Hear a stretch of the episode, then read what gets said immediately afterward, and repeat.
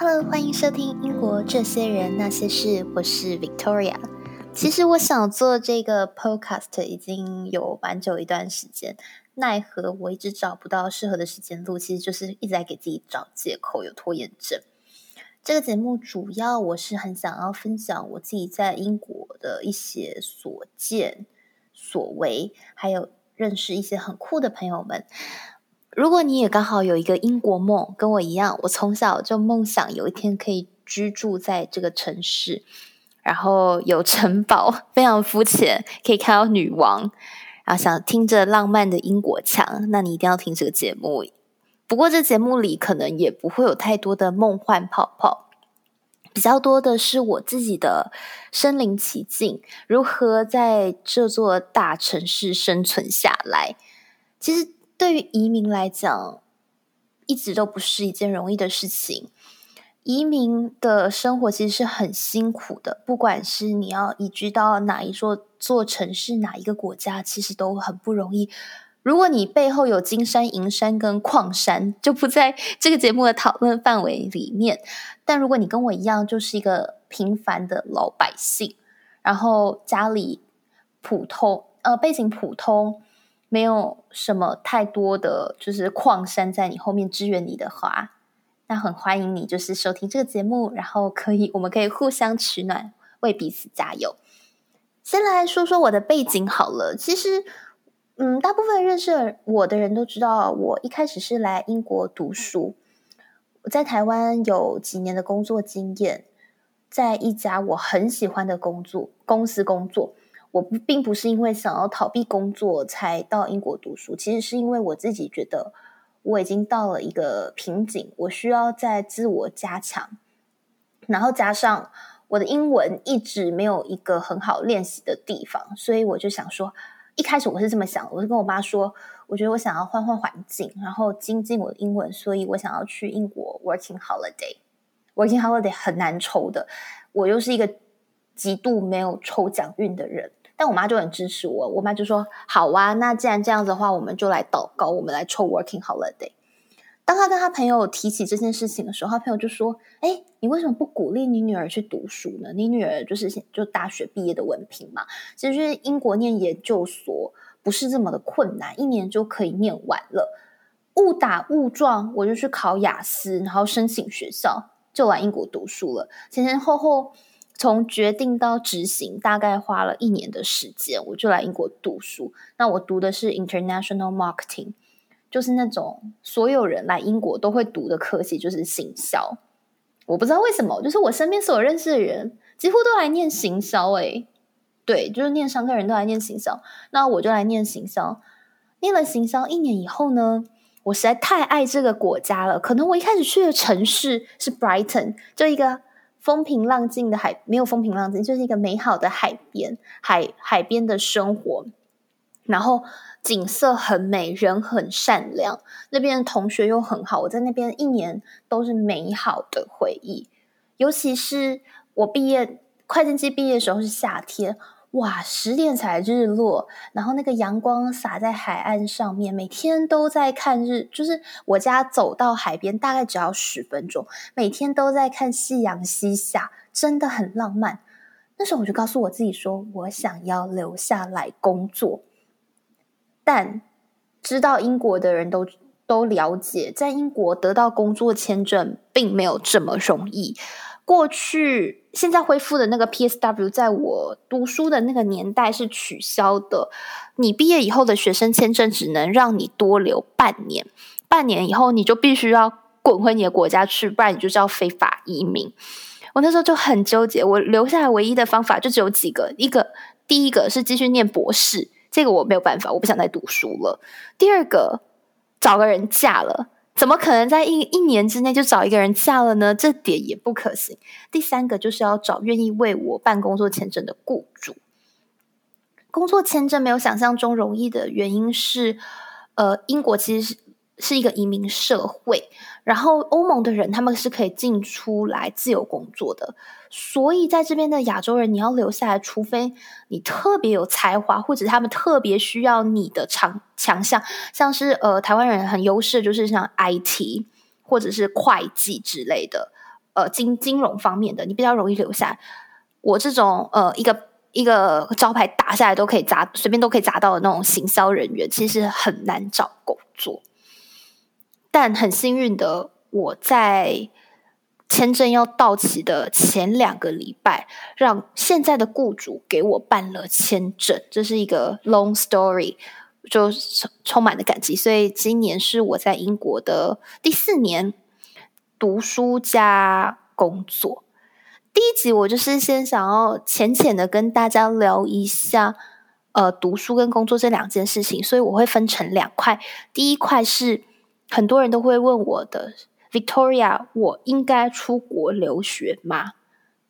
就是有关留学的迷思。第二块是要怎么找工作，找工作的正确心态是什么？在英国找工作啦，在台湾的话，这边就不多琢磨了。好，所以我们现在就话不多说，开始我们的第一块，就是我应该要出国留学吗？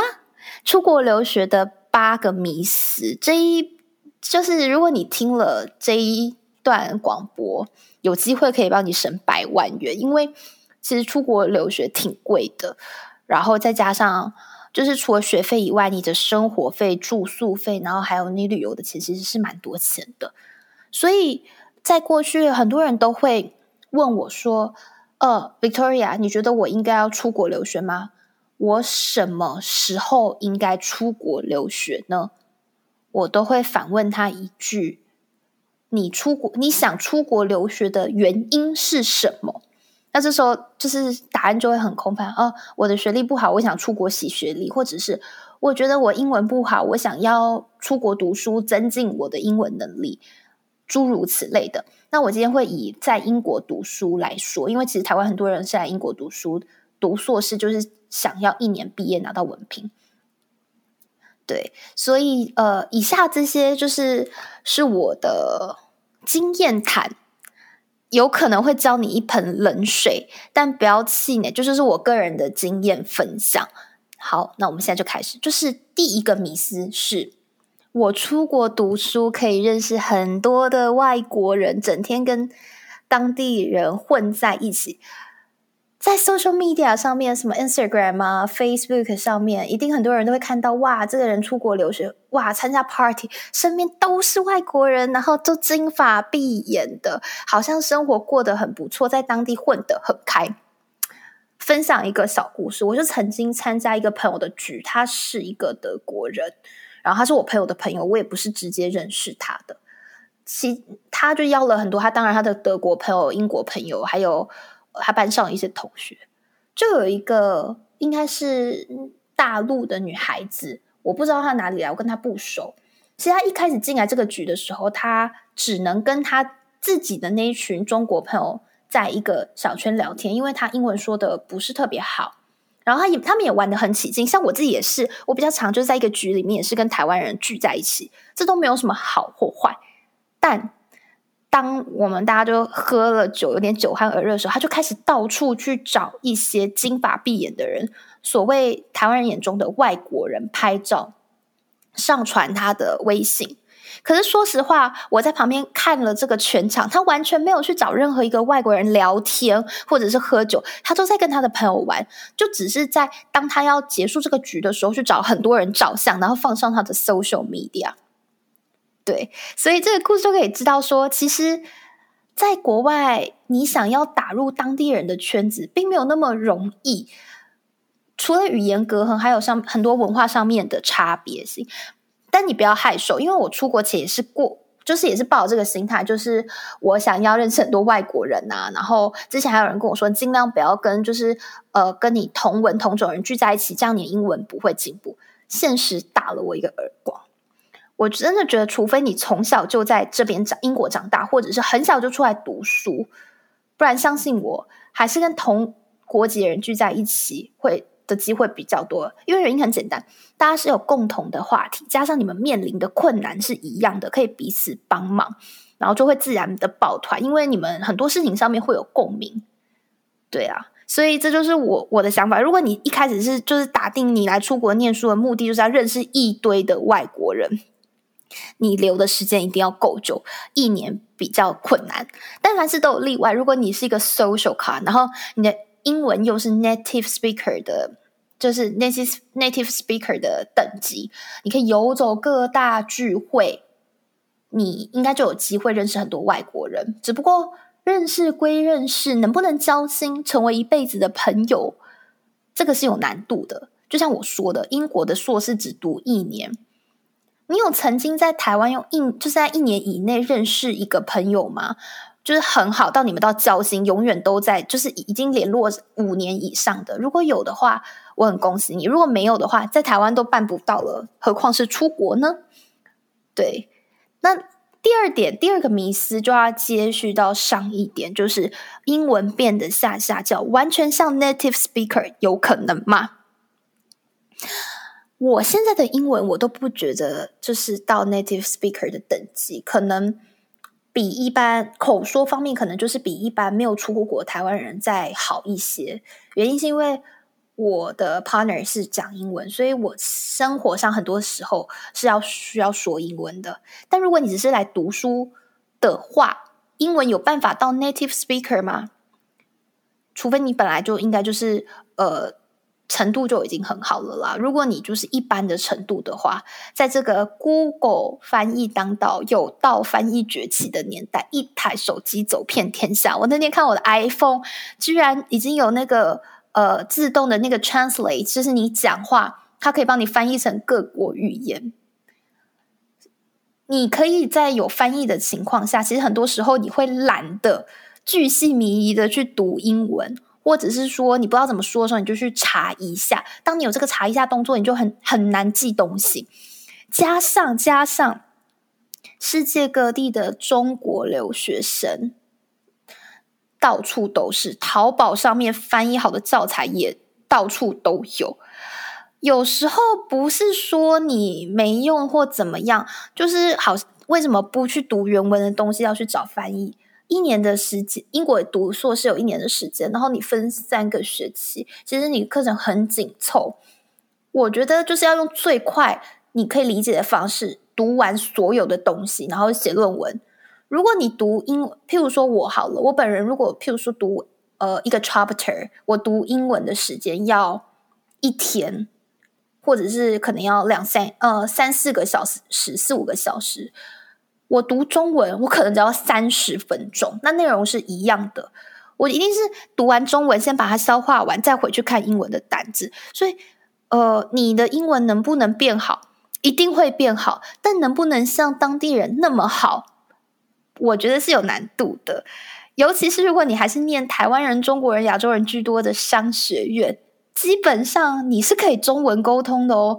有时候我们小组讨论，可能整组的人都会讲普通话。或者会讲中文，我们基本就是用中文沟通的。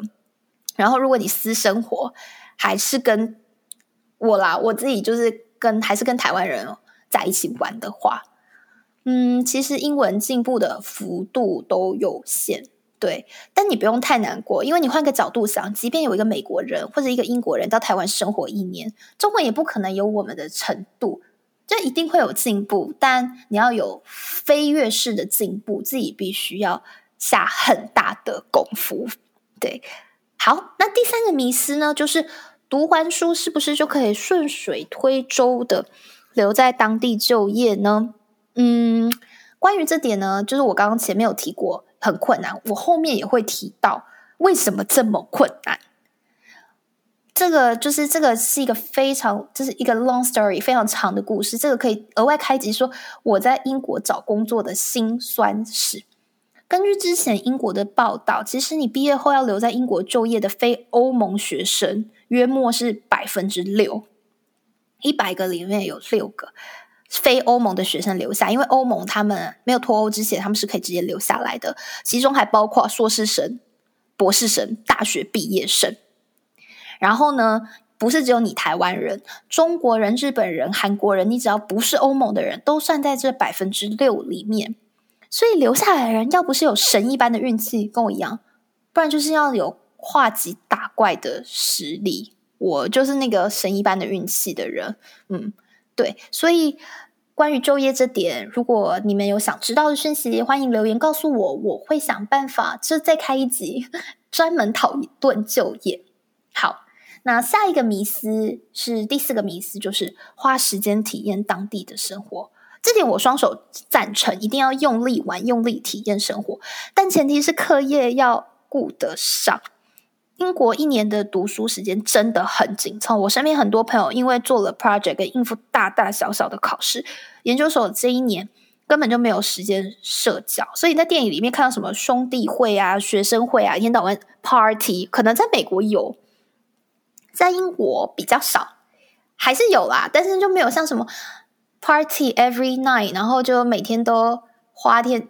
花天酒地是这样用的，好像不是，就是每天都就是有酒趴呀，或者是说去购物啊，然后去旅行啊，什么很 happy，完全是 depends 你自己的能力，所以你可以花钱花时间体验生活，但你不是总是在体验生活，寒窗苦读的日子还是很多的。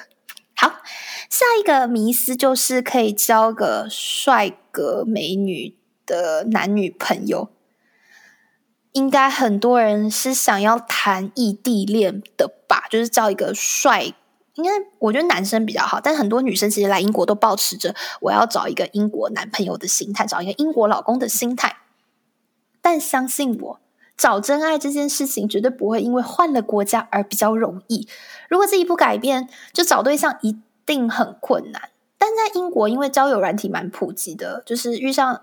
对的人的几率也蛮高的，所以我不会说这件事情不可能发生，但没有这么容易发生。如果大部分很多，其实，在英国一夜情就找到一夜情的几率，会比找到真爱的几率比较高。如果你开始就是打定主意出国念书，目的之一就是要交男朋友，嗯，对，那就是加油，但是没有那么容易。好。下一个迷思就是，应该是第六第六个迷思，就是回台湾找工作薪水更高。我在研究所毕业之后，还没有毕业之做，就是 Hunter 就是联系我，薪水确实有高，但是没有到你想象中的可能什么翻个五六倍之类的，没有这么夸张。根据我的不负责任调查，除非你是世界级顶尖名校，要不然你回国后薪水也不会高的让你立刻买得起台北市的房子。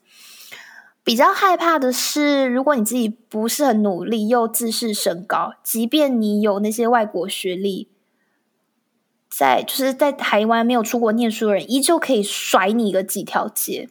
我觉得这个是跟人的关系比较。多就是跟你出国留学的学历没有太大的关系。我能说的是，薪水一定会涨，但是不会像很多人可能跟你说：“哎，你出国回来啊，那个镀金了以后啊，你的薪水可以可能翻个什么五六倍之类。”好像没有那么夸张。对，再来就是出国读书是一种投资，它的投资报酬率。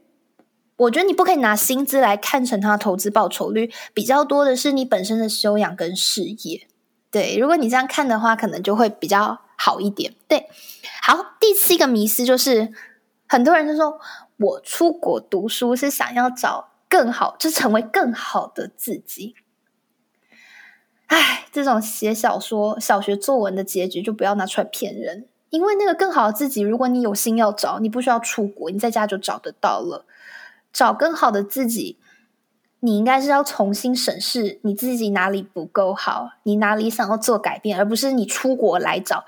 出国你可能可以更认识自己一点，但是这不会构成说你要出来念书的原因。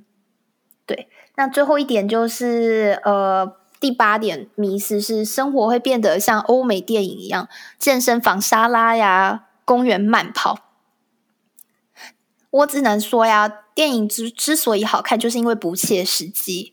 如果你没有以上的习惯，你出国也不会养成。之所以你看到有些人出国就开始健身、沙拉、公园慢跑，那是后来他养成的习惯。如果你不是那种会逼迫自己就是上进的人，你出国以后你也不会变得更上进。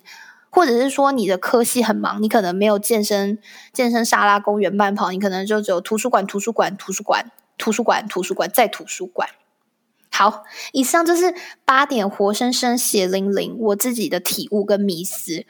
如果你是因为这八个原因想要出国念书的，就是可以再想一下，想一下有没有更强烈的冲动。强跟强烈的 motivation 就是动机是让你想出来的。那这个就是我前半段想讲的，说出国的迷思。后半段我今天想要讲的内容是跟工作比较有关，但是这个是我就是浅浅的一谈。嗯，在关于就是在英国，你如果读完书，你想留下来找工作，你的心态应该保持着什么样子的想法？其实，呃，这今天我讲内容在我的部落格上面都有。不过，因为我用讲的关系，我可以比较带入我自己个人的观点，还有一些我的故事。对，如果你想看文字版的话，可以上部落格看。很多人念书来英国念书，当然就是不是为了学历，是还希望可以留下来工作，为自己争取更多的机会嘛。那今天要聊的就是找工作的心理建设。其实我为什么没有跟你？没有教你怎么样求职，那是因为你打进 Google 里面就有一百万种教你在英国求职的方法，甚至还有中介帮你找工作。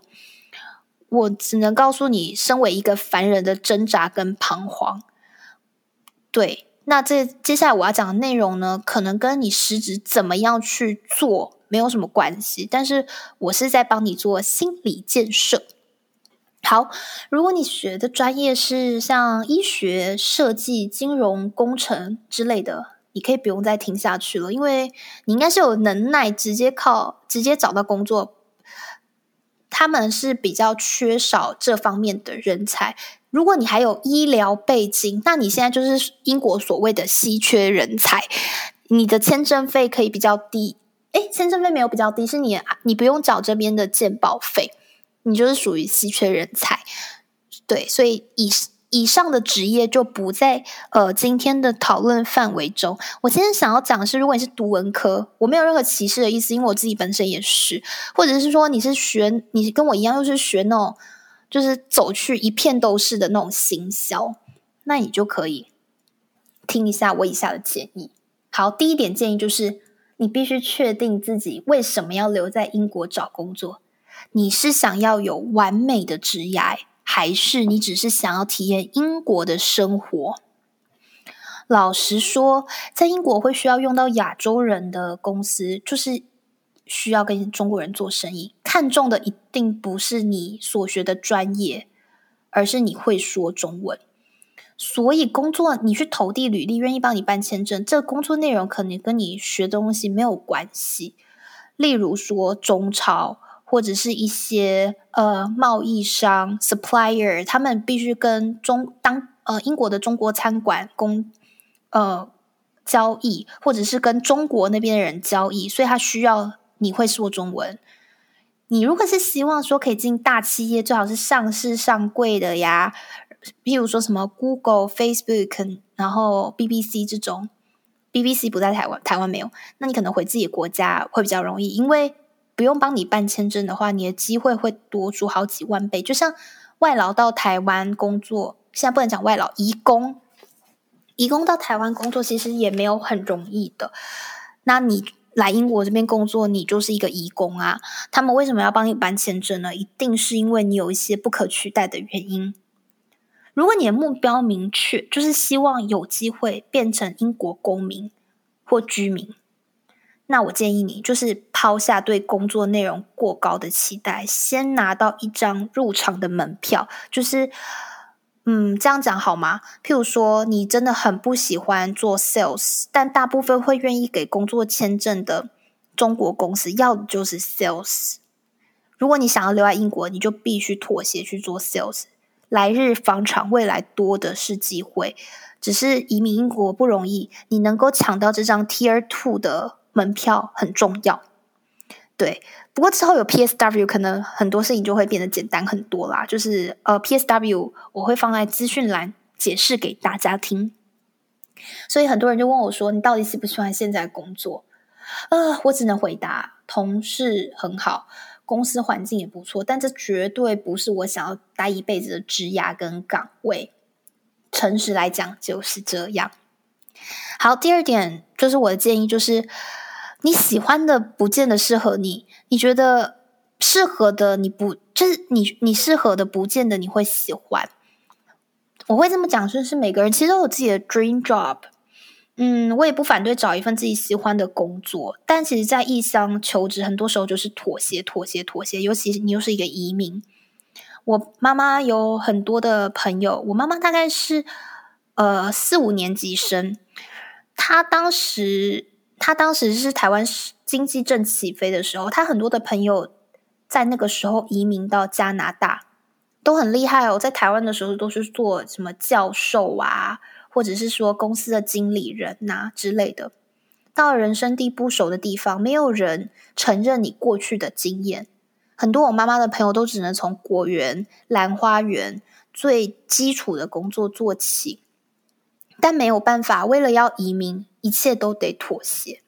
回到我刚刚说，我一开始，呃，研究所刚还没有毕业，我开始在投履历的时候，我大部分投的都是行销、媒体、新闻。Digital marketing 的行业，我投了数百封的求职信。我是有 KPI，我每天至少要投十五封，就是这样投投投投投。我只得到了三个回应，原因很简单，一样都是学 marketing 的人，他们为什么不找当地人呢？第一个不用办签证以外，第二个他们的做事情的方法是比较接地气的。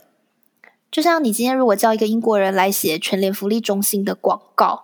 他们也会很难写到位，他们不会了解什为什么金针菇叫明天见，很简单就是这样子。所以我就换了一个方向，我在我的搜寻引擎就是 Indeed，类似台湾的一零四，我就打了 Chinese Mandarin，有哪些公司需要中文人才呢？我就是我就是是搜寻这样子的公司，现实跟理想的拉扯，其实会让人很彷徨。我有时候会问我自己说，这样到底值不值得？但是，呃，人生要拉长远看，不会只有这五年嘛？就是因为英国工作签证拿五年，你可以换永居，所有幸福快乐都是有代价的。如果你是想要移民的话，这就会是你的代价。再重重申一次哦，如果你是一些什么高科技人才啊，这这一段言论你其实可以不用听，因为你应该是可以蛮容易找到工作的。好，最后一点。我觉得这个，不管你是在英国找工作，还是在台湾找工作，还是在你世界各地找工作，其实都一样。不要觉得自己被埋没，天下没有怀才不遇的人。是锥子，你就会从麻布袋里面，嗯，那个穿出来。在每个地方，其实你就是安安分分的做事情。如果你老是觉得我自己真的只能干这种小事嘛，那你事情永远都不会做不好。当你来这边领工作签证，或者是你是一个移民，你要有的心理准备就是，你事情就是会比别人多。你我真的，我跟我当地就是 local 的同事比，我事情真的就是硬生生比较多，target KPI 都是比较高的。因为你一定要证明你比别人有能力，毕竟一些公司其实也没多少个名额可以办签证，老板都会想要挑最划算的那一个。那。创造自己可以被利用的价值就很重要了。对，以上谢谢今天听到最后的人。那我就是简单的分享我在英国的读书跟求职经验，还有一些的经验谈。希望之后呢，我有机会可以邀请更多的英国职人来这边跟大家分享他们的想法，还有他们的经验。如果你有想听的主题内容的话，欢迎留言告诉我。我希望我可以越快的。录制越多精彩可期的 Podcast，我们下次见喽，拜拜。